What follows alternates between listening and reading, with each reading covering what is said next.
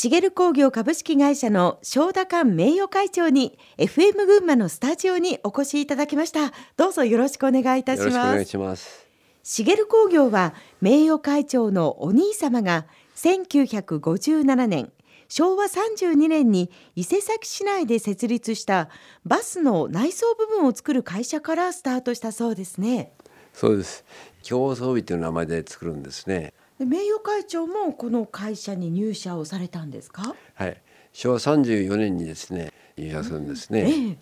入社したのはおいくつの時ですか？えっ、とね22歳になりますかね、うん、ご自身としてはお兄様からそういうふうなお話があったので、ええ、まあじゃあ入ろうというふうに、え、そういうことですね。実は私も高校卒業してですね就職難の時代で、うん、大泉にありました米軍の進駐軍のところに勤めるんですね。えー、でまあ辞めてで今日遊びに入るというふうな経緯なんですね。あのその当時はどういう担当業務をこなされていたんですか？えっとね当初はね、現場作業をね1年ぐらい1年半年ぐらいやったかな、やったんですよ。あそうでしたか、えー、その当時ですね競争日はバスのシートを作っておったんですけども、はい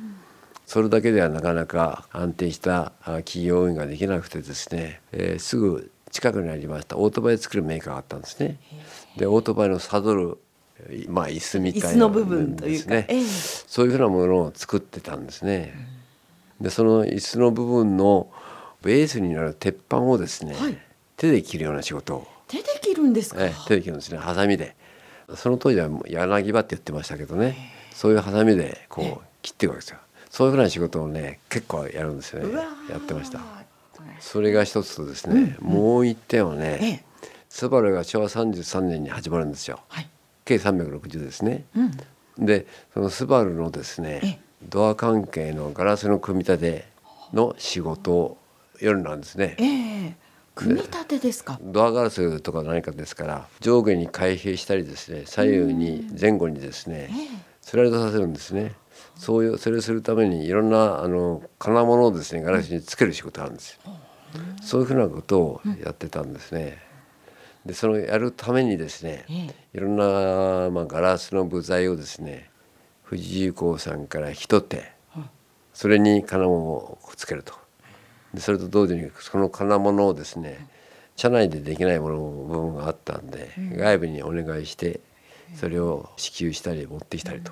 いうふうな仕事をやるんですね。そんなことやってました。で会長が入社した翌年の昭和35年に大谷新会社を設立したのはそのスバルさんとのご縁ということになるんですね。はい、昭和35年にですね、はい、富士重工がスバルの生産を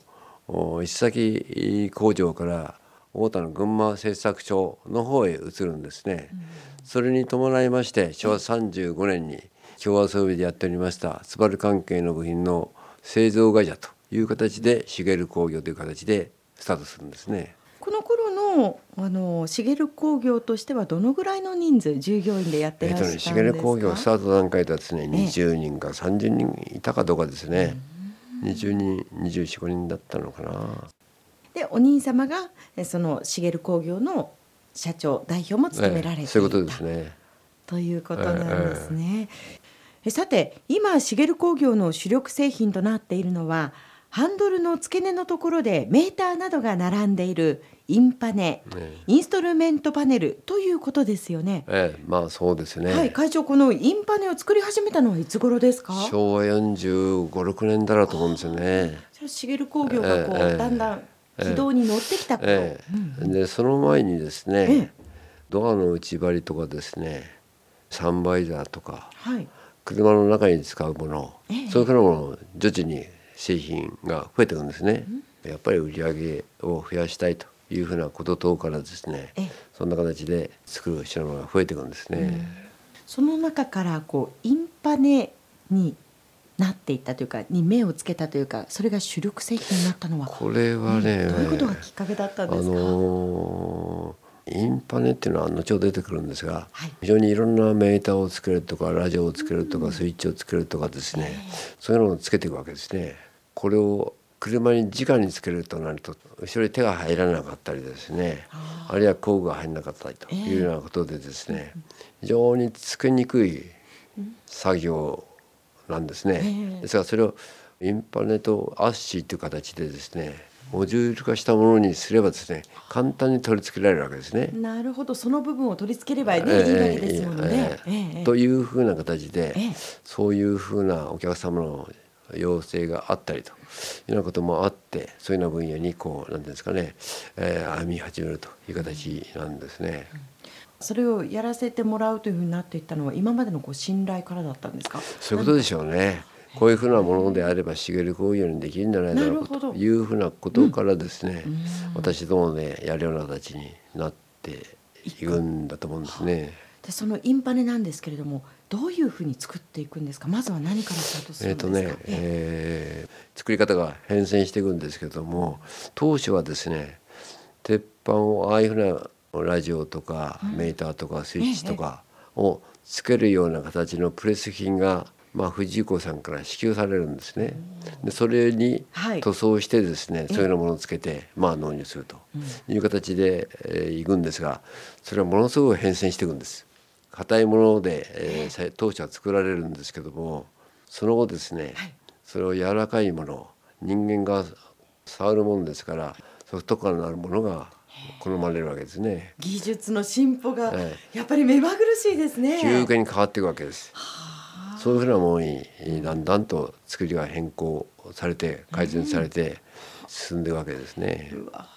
そのインパネ自体というのは設計も全部するんですか？え当初はね、まあ藤井子さんやってたんですが、あのー、上手にですかね、私どもで設計するようになっていくわけですね。これ自社設計するというのはどういった狙いからだったんでしょう？やっぱりあのこう商品性を良くしたりですね。あるいはあの生産性を考えたいというふうなことをやる場合にはですねただ単に言われたことをやるということではなくて創意工夫をですね加えていくことによって、まあ、作りやすくなったりあるいはコスト的にもですね、えー、適用するような形にコストが収まってくるというふうなことを考えた場合にはそういうようなことをやるべきなんかなということですよね。それと同時にですねそうすることによってただ単に、はい、まああの今のお客さんだけでなくてよそのお客さんにもですね、うん、そういうふうなものを提案できるというふうな形に発展していくのかなというふうな意味合いもあるわけですね。その設計士の方は雇うんですか？えもちろんあの設計要員を要請してですね、それができるようにするわけです。それともう一点はですね、そういうふうなものをこう新しい材料を使うとか、こういう材料を使うべきだというようなこう研究開発部門も充実してるわけですね。でそういうふうな人たちがそれをやるようになるわけですね。ただねインパネの問題でねあの大きなトラブルが一回発生するんですよ。どんなトラブルだったんですか？あの新しくねこういうふうなものであれば非常にまああのコスト的にも、あるいは非常に商品性も上がるというふうなことでですね、一体発泡のインパネ作るんですよ。発泡ですか？発泡これは打ってんですね。で作るんですが大失敗するんですよね。作るも作るも不良品ばかりっていうような形でですね 60%70% ぐらいの不良品が出たんです。半分以上？え半分以上ですね。でこれでお客さんに大迷惑かけましてね。インパネが出来上がらなければ車が完成しないわけですものね。インパネ待ちみたいな感じですか、うん。うん、っていうような問題が発生するんですよ。そこどうやって切り抜けたんですか？これをですね当初はまあ、えー、ラインが一直の生産をやってたんですが、うん、ラインが一直というのは？朝8時から通常まあ5時6時ぐらいまでですかね、うん、っていうような形でやってたんです。2直にするんですよ。時間が倍になる。倍になるとですね。とりあえず不用品がですね仮に50%あっても、なんとか2直すれば対応できるということでですねかなり不良品が発生するんですけども、うんうん、それを暫定的に乗り切っていずれですねその不良品を減らすような努力をですね、うん、続けていくわけですね。うん、それで徐々に不良品の発生率もですね良くなっていくわけですね。これどうやったら良くなっていったんですか？これはねやっぱりそれなりの原因がいっぱいあるわけですよね。でその原因をですね当初はあまりそのなんていうんですかね分からずにですね夢中で作ってたというような面もあったんですね。うん、それを一つ一つその改善課題を見つけ出してそれを改善していくというふうなことを3ヶ月4ヶ月ぐらいかかりましたかね。やってるわけですね。そうですか。もう地道に一つ一つ課題をこう消していくという作業が34ヶ月続いて会長がおいくつぐらいの頃だったんですか？私がですか、はい、えっ、とね昭和50年ですから38区ですかね。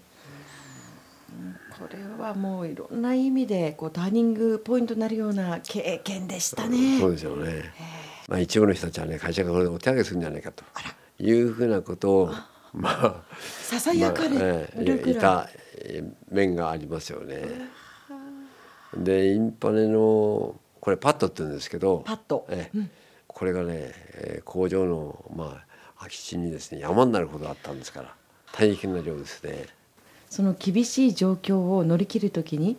社員の方と一緒にどんどのようにこう乗り越えていったんですか？それでね、うん、その時代からですね実はあのそんな形で昼間も夜もですねやってるもんですから何かまあ具体的な個別の改善活動をするための会議をやりましょうということなんですよ。はい、でそんなこと日中やってられませんのでね。そうですね。朝7時からかな6時ぐらいから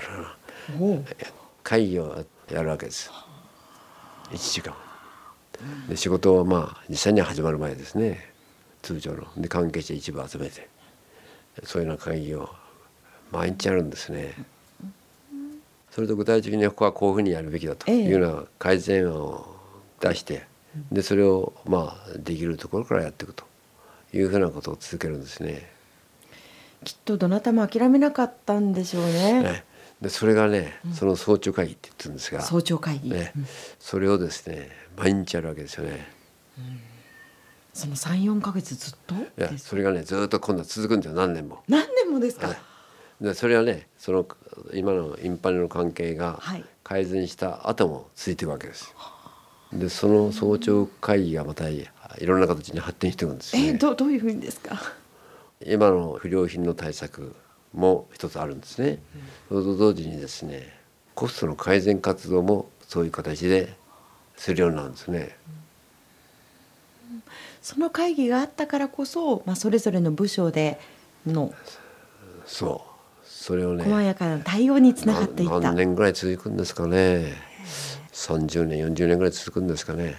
まさかそういう形でこうピンチを乗り越えた時の会議という取り組みが次なるチャンスに結びつくような、そういうことですね。ミーティングになるとは思いもしなかったかもしれませんね。まあ、そうした中名誉会長は1982年昭和57年に社長に就任をされました。